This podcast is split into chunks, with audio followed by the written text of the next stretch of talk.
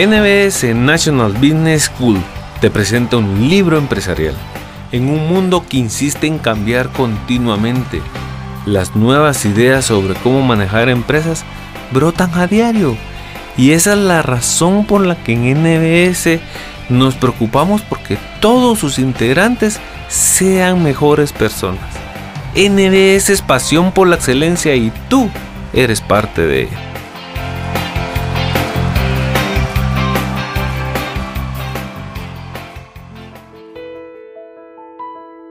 Buzz Marketing es un concepto acuñado recientemente en Estados Unidos que hace referencia a un conjunto de técnicas cuyo objetivo es activar el proceso de marketing de un producto o servicio a través del boca a boca.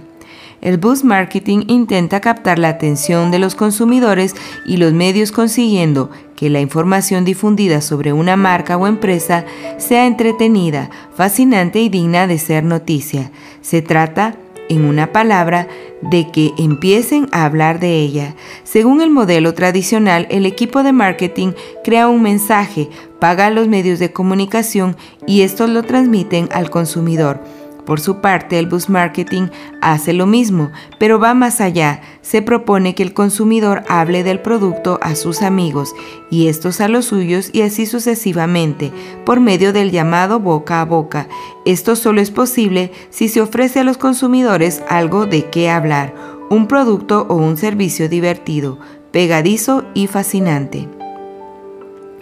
Bus Marketing, ¿cómo funciona el marketing de boca a boca? Mark Hughes. Introducción. La saturación publicitaria es la responsable de que los canales tradicionales vayan perdiendo su credibilidad y eficacia frente a un consumidor que tiende a creer más en la información que proviene de su entorno que en la publicidad pura esto es especialmente notable entre los grupos de consumidores más jóvenes, para los que la decisión de compra depende más de los datos y opiniones de su ambiente que del mensaje publicitario directo, que sigue así perdiendo importancia progresivamente. En Estados Unidos se lanzan anualmente al mercado unos 23.000 nuevos productos, sin contar los ya existentes, que compiten por lograr la misma atención del consumidor. Un 70% de todos estos productos fracasa, junto con el 80% de las pequeñas empresas que se crean en los cinco primeros años de su existencia.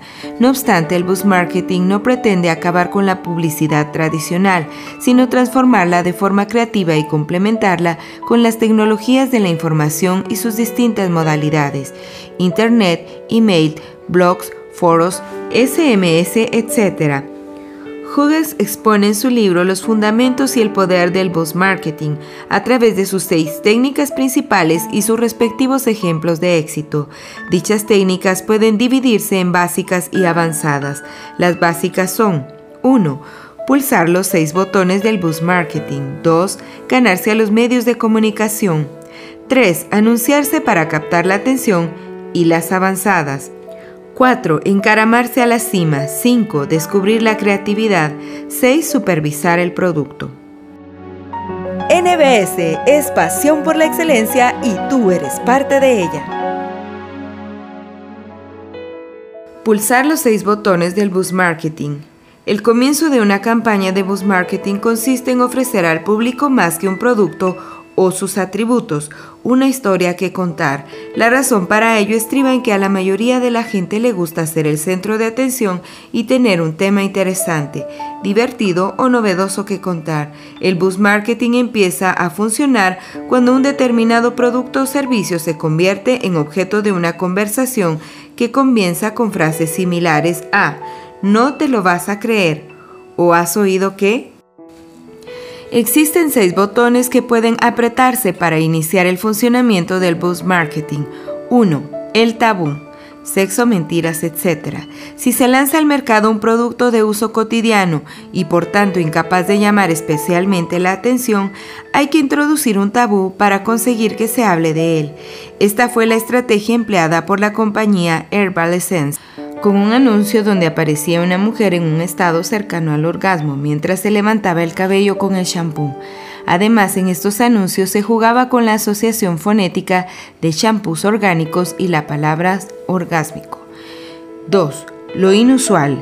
Este fue el botón que activó a Ian Klein en su negocio de citas por Internet cuando al no poder competir con Match.com decidió crear un sitio nicho llamado overweightdate.com. De esa manera se inició un boca oreja entre las personas con sobrepeso.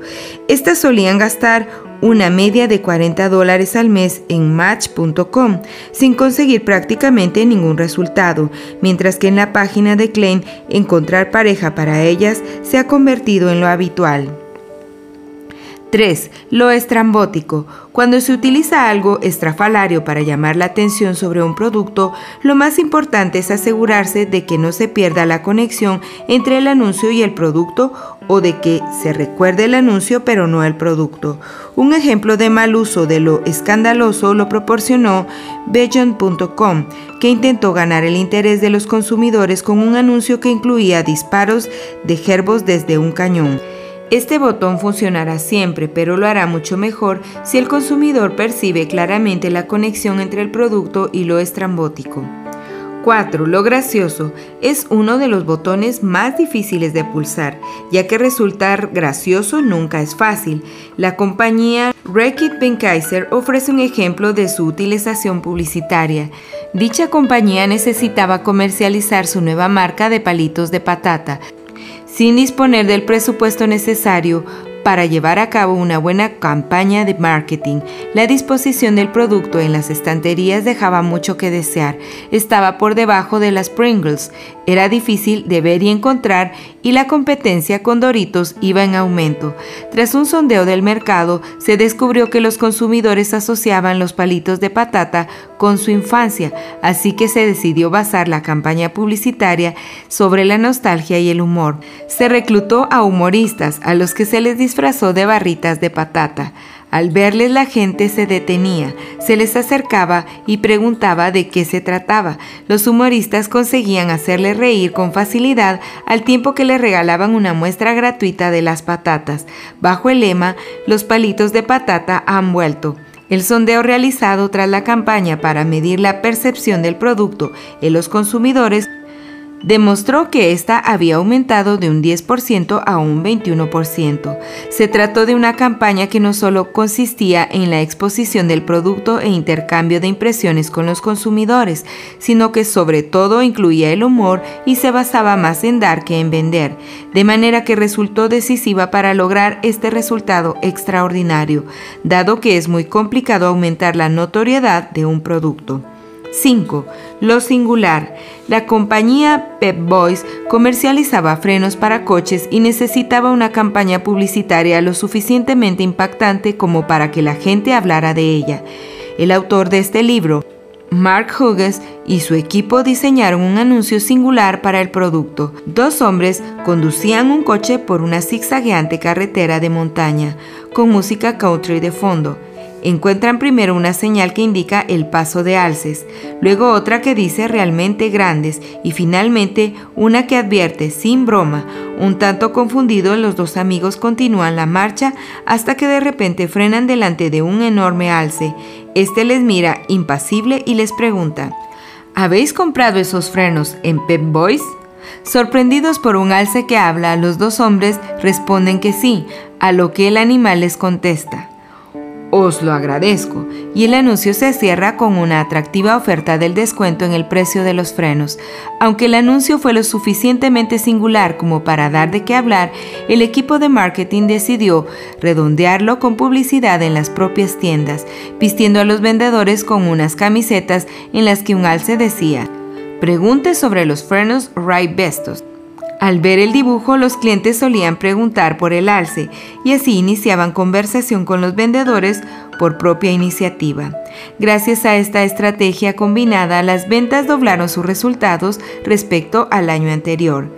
6. Los secretos. Los secretos son una de las mejores maneras de entablar una conversación, pues introducen a la gente que los comparte en un círculo exclusivo. A veces limitar resulta ser una mejor estrategia que extender. Si se reduce el número de los que conocen el secreto, los que lo ignoran querrán formar parte de ese club exclusivo. Así, aunque inintencionadamente, Google construyó un secreto y un aire de exclusividad en torno a su cuenta de correo Gmail, al no darle publicidad alguna. Disponer de una cuenta terminada en gmail.com se convirtió en algo distintivo. De ese modo, limitar la oferta y fomentar lo exclusivo conduce al aumento de la demanda, ya que los consumidores empiezan a hablar sobre ello y a interesarse en lo que no pueden obtener fácilmente. Lo que se consigue con la activación de estos seis botones de Boost Marketing es el aumento exponencial del boca a boca. Contar con unos consumidores que hablan del producto significa que son ellos los que se están encargando del marketing. Este funciona gracias a dos razones fundamentales. La atención ininterrumpida que normalmente se da en la conversación interpersonal, ausente en el contacto entre la publicidad convencional y los consumidores. Y la credibilidad. Es normal pensar que un producto es parcial mientras que damos más crédito a lo que escuchamos de amigos y familiares. NBS es pasión por la excelencia y tú eres parte de ella. Ganarse a los medios de comunicación. Las grandes ventajas que la prensa o los medios de comunicación ofrecen a la publicidad son dos en primer lugar, que ya ocupan la atención del público y en segundo, que cuando comentan productos su credibilidad no se suele poner en duda. Según David Ogilvy, un número seis veces mayor de personas lee antes un artículo que un anuncio y en ese contexto la utilización de la publicidad no tradicional amplificada por la prensa se revela como la más efectiva.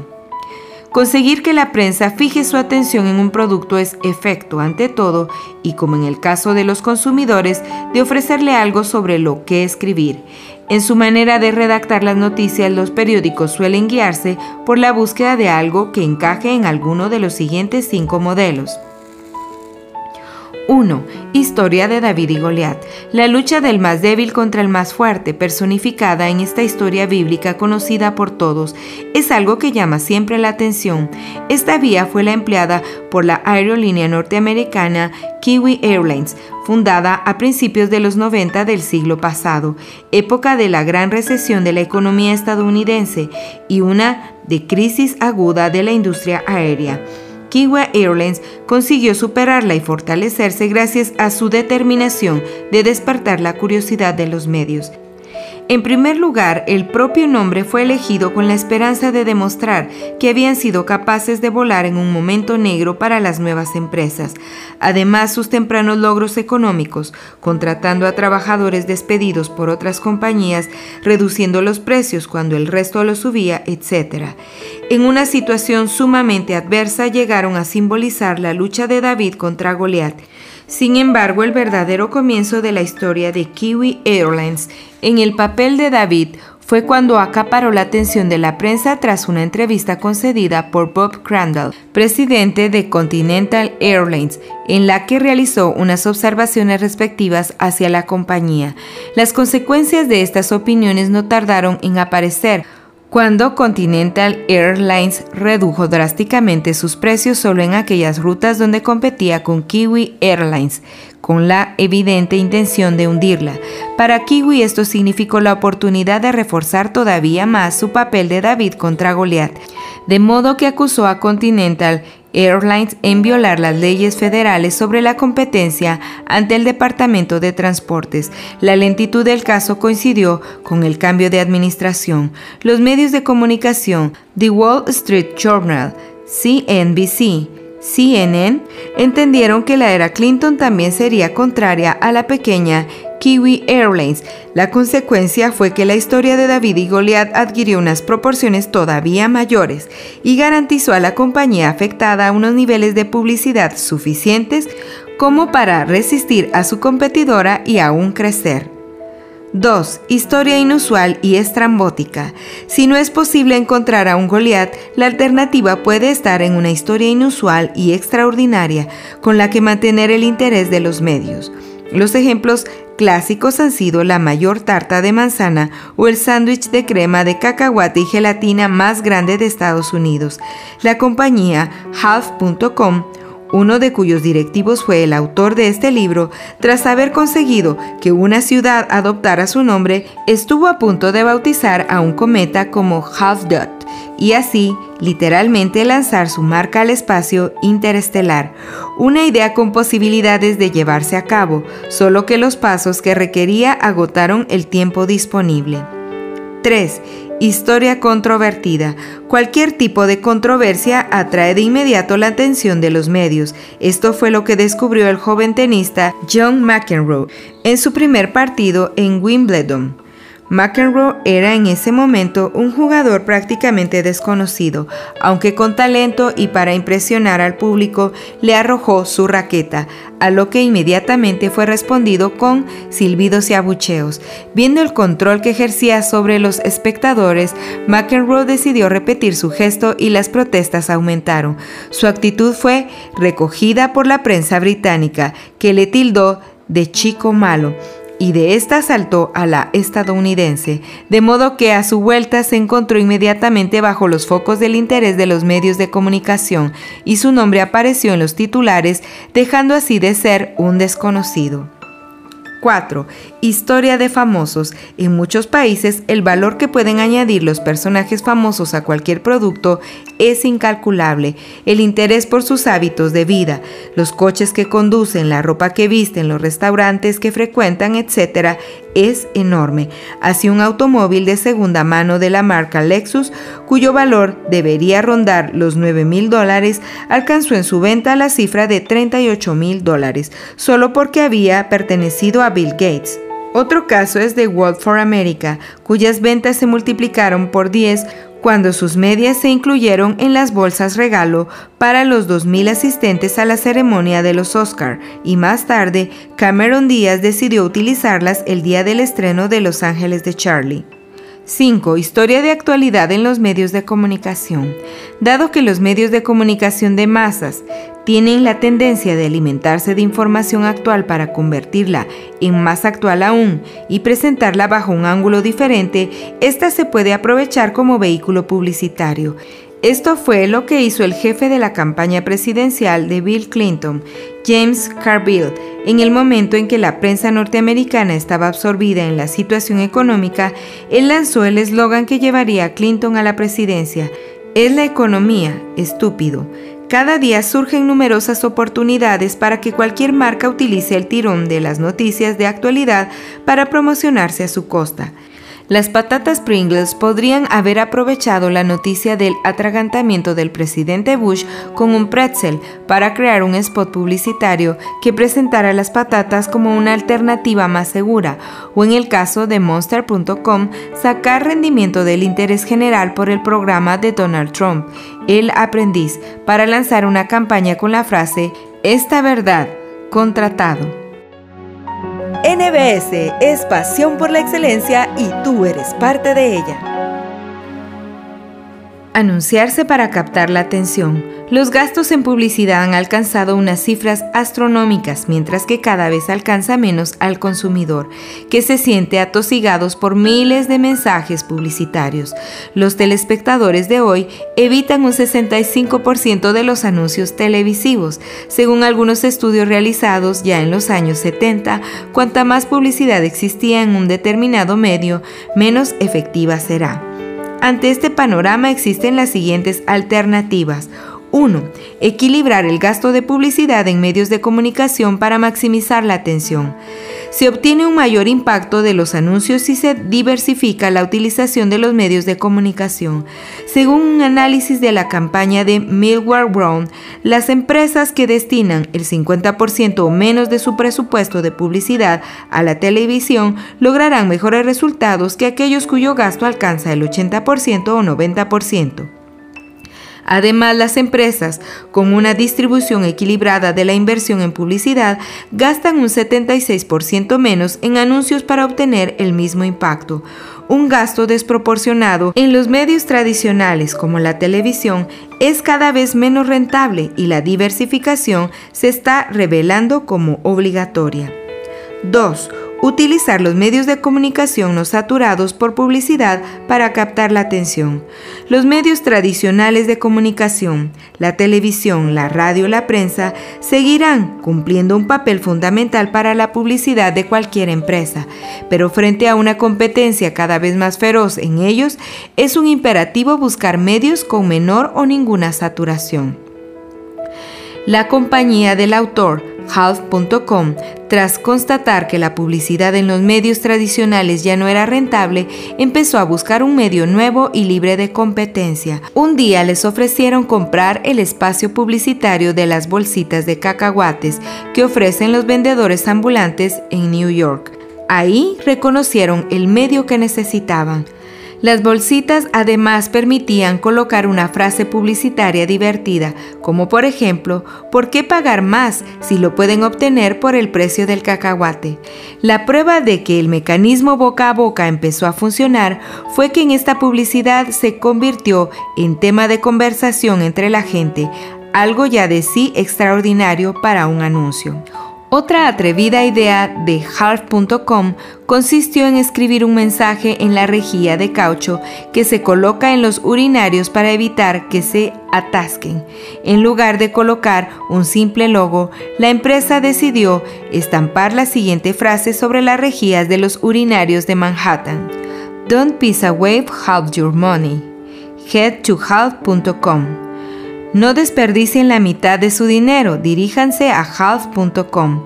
Aunque controvertido y no exento de riesgos, el mensaje caló entre la gente, que empezó a enviar fotos por email, llamar y felicitar a la empresa por atreverse a llegar allí donde ninguna otra había ido antes. 3. Quitarle brillo a la publicidad.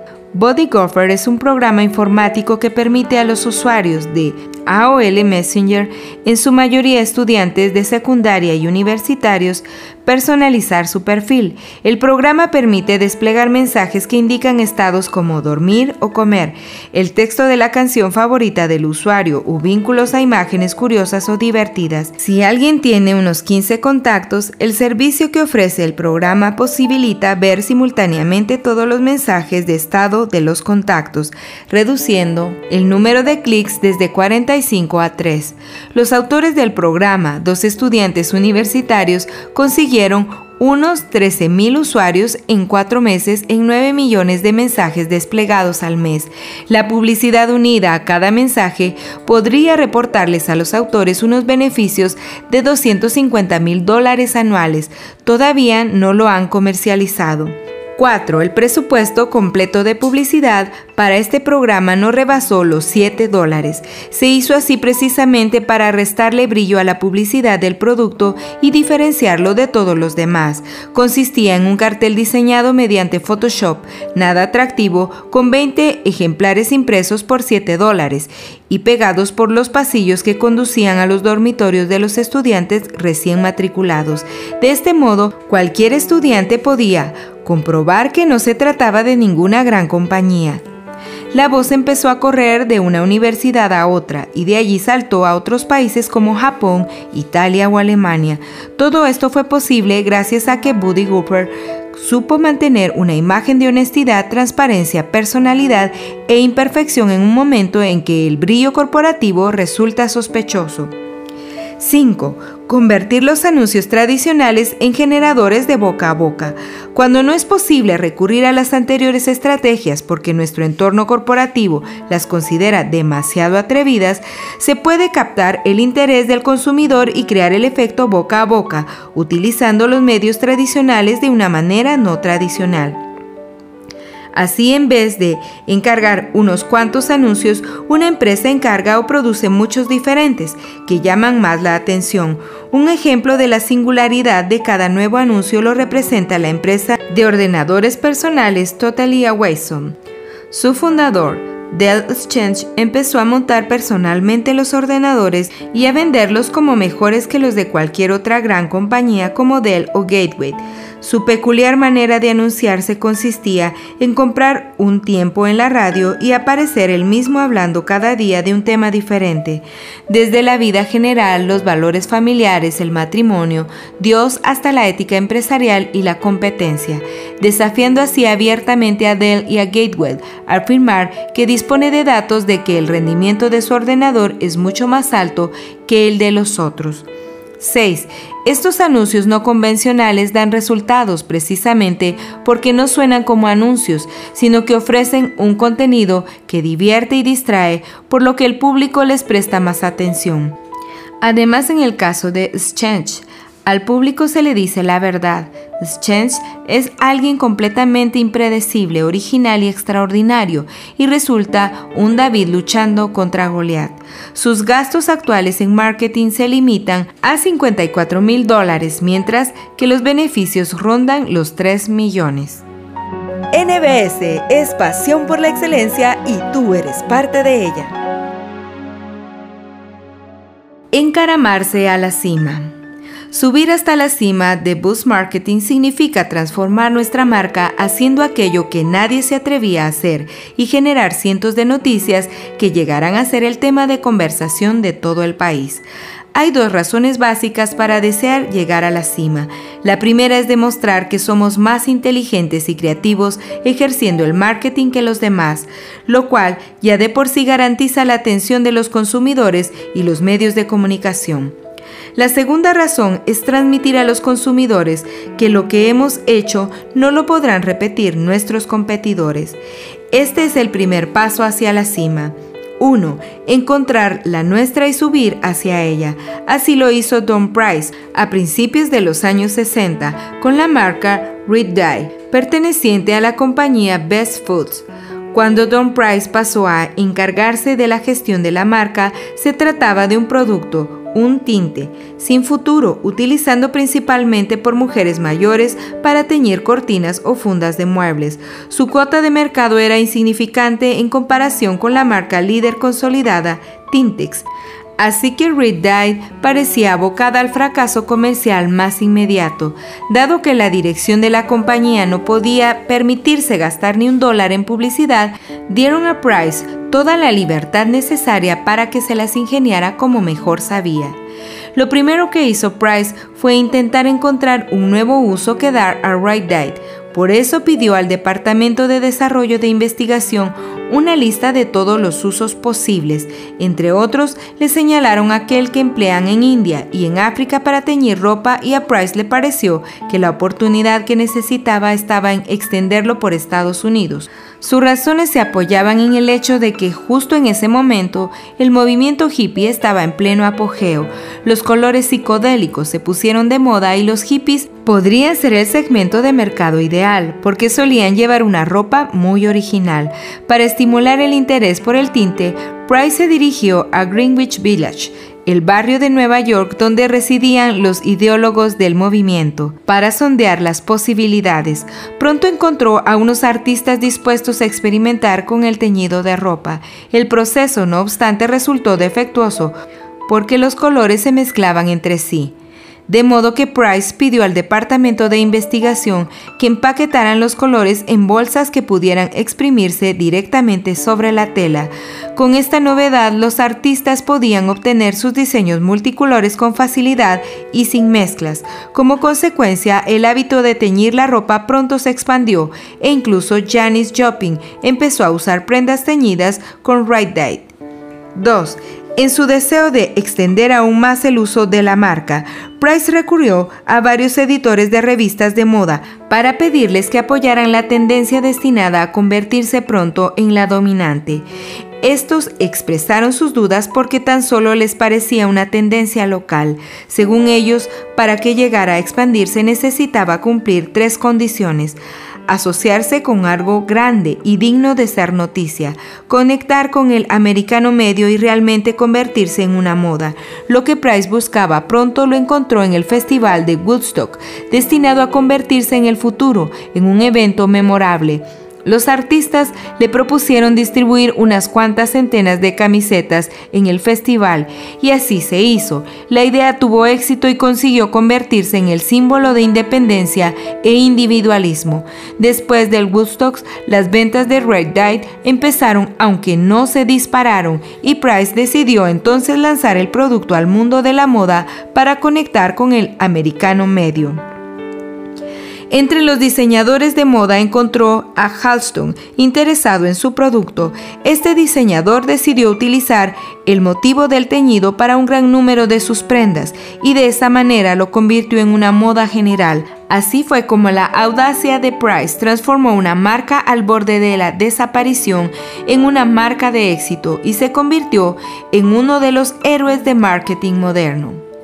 El segundo paso complementario hacia la cima es el siguiente. Estar dispuesto a correr el riesgo.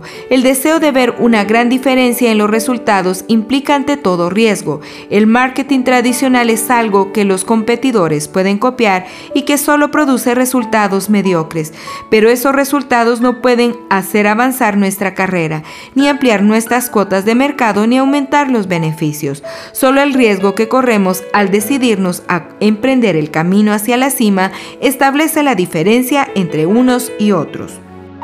NBS es pasión por la excelencia y tú eres parte de ella. Descubrir la creatividad. Para ser creativo en el bus marketing se requiere en primer lugar ser abierto y honesto, pues este tipo de marketing solo da resultado si lo que decimos es creíble. No hay que engañar al consumidor porque esa estrategia puede volverse contra nosotros como un boomerang.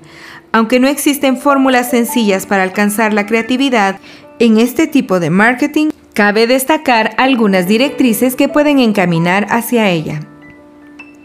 1. Ser valiente y exigir la creatividad de uno mismo. Valentía es lo que se necesita para rechazar una propuesta, aun enfrentándonos con la brevedad de los plazos y el disgusto de algunos, pero también para sobresalir entre la multitud y llegar a ser diferentes. Si nuestros anuncios agradan a todo el mundo, nunca seremos visibles. Es esencial tener en mente el dato de que el 70% de nuestras ventas provienen del 30% de nuestros consumidores más y por lo tanto no temer provocar controversias que son fundamentales para el funcionamiento del bus marketing y la cobertura de los medios de comunicación. 2. Definir el problema y abandonar la estrategia. Estrategia es una de las palabras de las que más se abusa hoy en día, con la consecuencia de que el término ha perdido su significado preciso. Puede significar cualquier cosa y servir para embellecer cualquier frase. Ante la urgencia de un problema, la estrategia sirve de poco, por eso es preferible dejarla a un lado y concentrarse en el problema mediante la exacta definición del mismo. Definir un problema nos indica la dirección que debemos seguir para resolverlo y una vez definido ya queda medio resuelto. Por ejemplo, si nos dirigimos hacia el norte para luego descubrir que deberíamos haber ido hacia el sur, habremos desperdiciado el esfuerzo y el tiempo. Sin embargo, si nos dirigimos hacia el norte y vemos que deberíamos encaminarnos hacia el noroeste, será menos penoso corregir el rumbo porque nuestra dirección general ya era la correcta. 3. Conocer a los consumidores. Es imposible ser creativo en marketing sin tener un conocimiento de los consumidores de primera mano, en persona y en la vida real. No hay que confiar en exceso en los sondeos. Cuando Mónica Lewinsky copaba todos los titulares de los diarios, se llevó a cabo un sondeo en el que la mayoría de los encuestados dijo estar harto de que se hablara tanto de ella y que ya no querían saber nada más. Sin embargo, unos 48 millones de personas siguieron su entrevista televisada con Barbara Walters. 4. Ser exigente. Para conseguir lo mejor tenemos que ser exigentes. Unos profesionales creativos y con talento desarrollan un trabajo excelente, pero para que sea realmente creativo a veces son necesarios muchos intentos fallidos. Una idea excelente necesita de muchas horas de trabajo y de una disciplina metódica. 5. Iniciar la competición. Hoy en día los anuncios de Budweiser están entre los más originales a la hora de iniciar un proceso boca a boca a través de los medios de comunicación tradicionales como la televisión. Esta creatividad se debe a la rivalidad existente entre las dos agencias de publicidad contratadas para realizar los anuncios Goodby Silverstein y DDB, aunque dicha competencia requiere pagar dos veces por el mismo trabajo, es infinitamente preferible a la invisibilidad. 6. prestar atención a los nombres y palabras. La fonética, rima, metro y aliteración son básicos en los anuncios. Google suena mucho más divertido que Alta Vista y lo mismo Yahoo que Lycos. En el contexto de boost marketing existen muchas más probabilidades de que la gente hable de ciertos productos o marcas si estos poseen nombres peculiares y fáciles de pronunciar. 7. Crear contenidos, no anuncios. Los consumidores esperan cada vez más que se les entretenga e involucre y no que se les venda algo. La tendencia imperante es producir programas completos patrocinados por la empresa anunciadora y dedicados a temas como la cocina, los automóviles, la salud, etc. El público de los medios de comunicación suele evitar los anuncios a menos que tengan contenido. Los anuncios pueden causar una impresión, pero la conexión con el consumidor la establece el contenido. NBS es pasión por la excelencia y tú eres parte de ella. Supervisar el producto. Para el boost marketing, el seguimiento del producto es esencial. Se trata de ofrecer algo capaz de entusiasmar y continuar entusiasmando a los consumidores, que funcione como se espera de ello y que esté respaldado por un servicio postventa adecuado. Sin todo ello, es imposible conseguir que el producto se convierta en tema de conversación entre la gente. Un deficiente servicio al usuario puede multiplicar por miles su efecto negativo en la época de Internet. Un boss marketing desafortunable puede acarrear consecuencias tan desastrosas para el producto y la empresa como las de un huracán. Por tanto, un sistema de vigilancia de los productos debe sustentarse en cuatro pilares. 1 no ignorar nuestros instintos. Cuando hemos conseguido que el bus marketing funcione correctamente, puede ocurrir repentinamente que las cosas empiecen a deteriorarse. Puede que el producto ya no sea lo que fue que algunos empleados hayan abandonado la empresa y los nuevos no posean el mismo espíritu de David contra Goliat que las tasas de retención de clientes bajen, etc. El boca a boca negativo puede acabar con el negocio si no agudizamos todos nuestros sentidos y garantizamos un servicio post-venta eficaz. Aquí residió el fallo de la campaña Gateway, Hace unos 10 años, su entonces nueva dirección valoró que el servicio postventa que ofrecían ya no era eficaz y se decidió reformarlo. Se implementó la regla de 13 minutos eficaces, más allá de los cuales los operadores de Gateway no podían prolongar la conversación con el cliente. Las violaciones repetidas de esta regla les exponían a sanciones económicas y disciplinarias. No obstante, este servicio era el único vínculo directo entre la compañía y sus clientes. Además, el 50% de sus ventas se debía al bus marketing llevado a cabo por ellos. El resultado de ignorar esta regla fue una caída del 30% en las ventas totales. 2. Colocar a los líderes en primera fila de la defensa del producto. Una de las razones principales para disponer a los líderes en la primera fila es su capacidad de superar obstáculos y manejar procedimientos para resolver una crisis. Remediar los defectos de un producto a menudo depende exclusivamente de la atención que llega a prestársele. Si la atención de la dirección falla, productos o servicios defectuosos pueden recobrar su propia vida. En muchos casos se necesita una persona de gran responsabilidad para introducir incluso un cambio mínimo. La modificación más pequeña puede traer consecuencias colosales. Arthur Martínez, nuevo director general de Sears, se dedicó a supervisar el producto como primera tarea en su cargo. En sus visitas a las tiendas descubrió que estas eran oscuras, poco atractivas, estrechas y llenas de mercadería aburrida, y que además llevaban así largos años.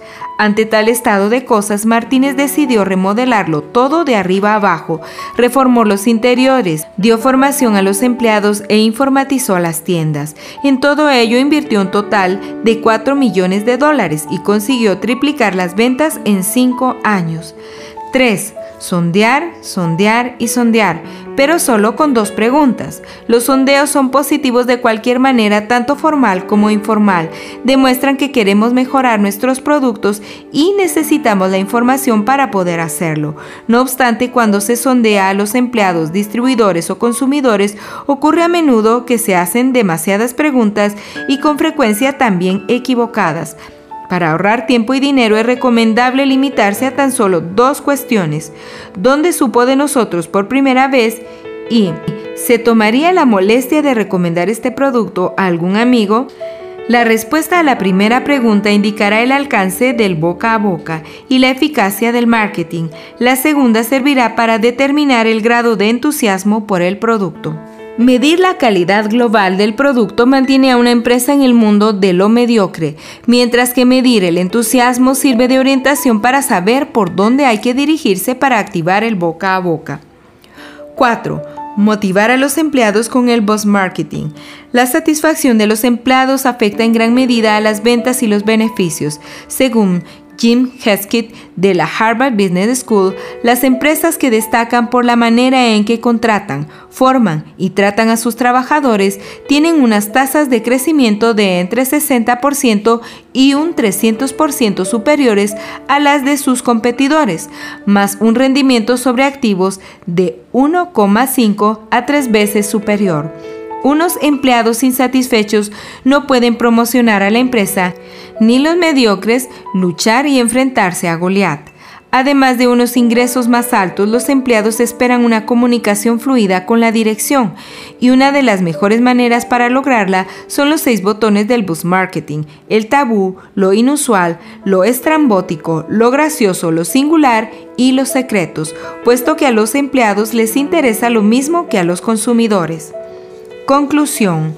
Hubo tiempos en los que el bus marketing se consideraba un curioso hallazgo encontrado por casualidad. Hoy en día numerosos estudios coinciden en señalarlo como un fenómeno 10 veces más efectivo que los anuncios tradicionales en televisión o prensa. En una época saturada de publicidad como la que vivimos, según la revista Business Week, cada vez son más numerosas las empresas, incluso las más grandes como Ford, Procter Gamble o McKinsey ⁇ Company, que recurren al boss marketing y prestan atención a la información que intercambian los consumidores entre sí.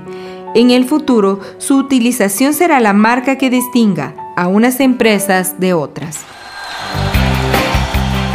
NBS, National Business School, te da las gracias por tomarte el tiempo para escuchar este libro. Te invitamos a que apliques de buena manera cada uno de los conocimientos transmitidos los cuales estamos seguros que transformarán tu visión empresarial y administrativa.